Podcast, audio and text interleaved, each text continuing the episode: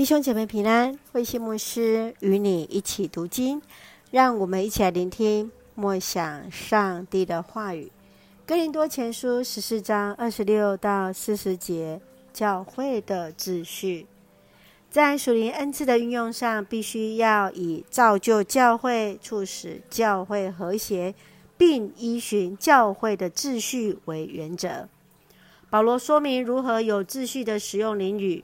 当时初代教会没有一定的教职制度或一定的礼拜秩序，因此保罗以教会中凡事都要做到恰当而有次序作为他的结语。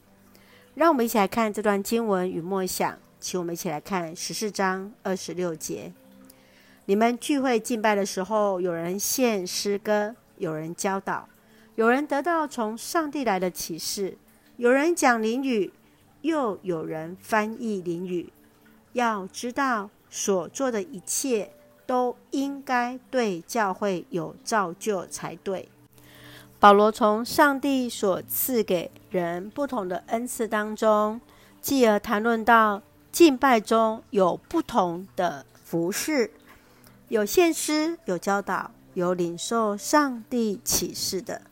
特别保罗提到有说灵语的，同时有翻译灵语的，以此人们就能够明白那说灵语的意思。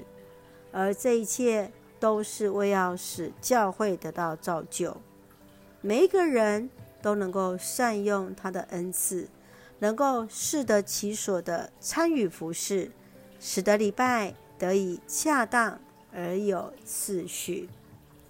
亲爱的弟兄姐妹，你认为在教会的服事当中，恩赐与次序要如何恰当而并重呢？愿主恩待我们，彼此看重所得的恩赐，在教会敬拜中也能够有次序而恰当来敬拜神。